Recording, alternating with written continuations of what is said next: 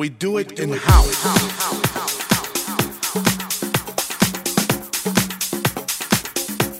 We do it in house.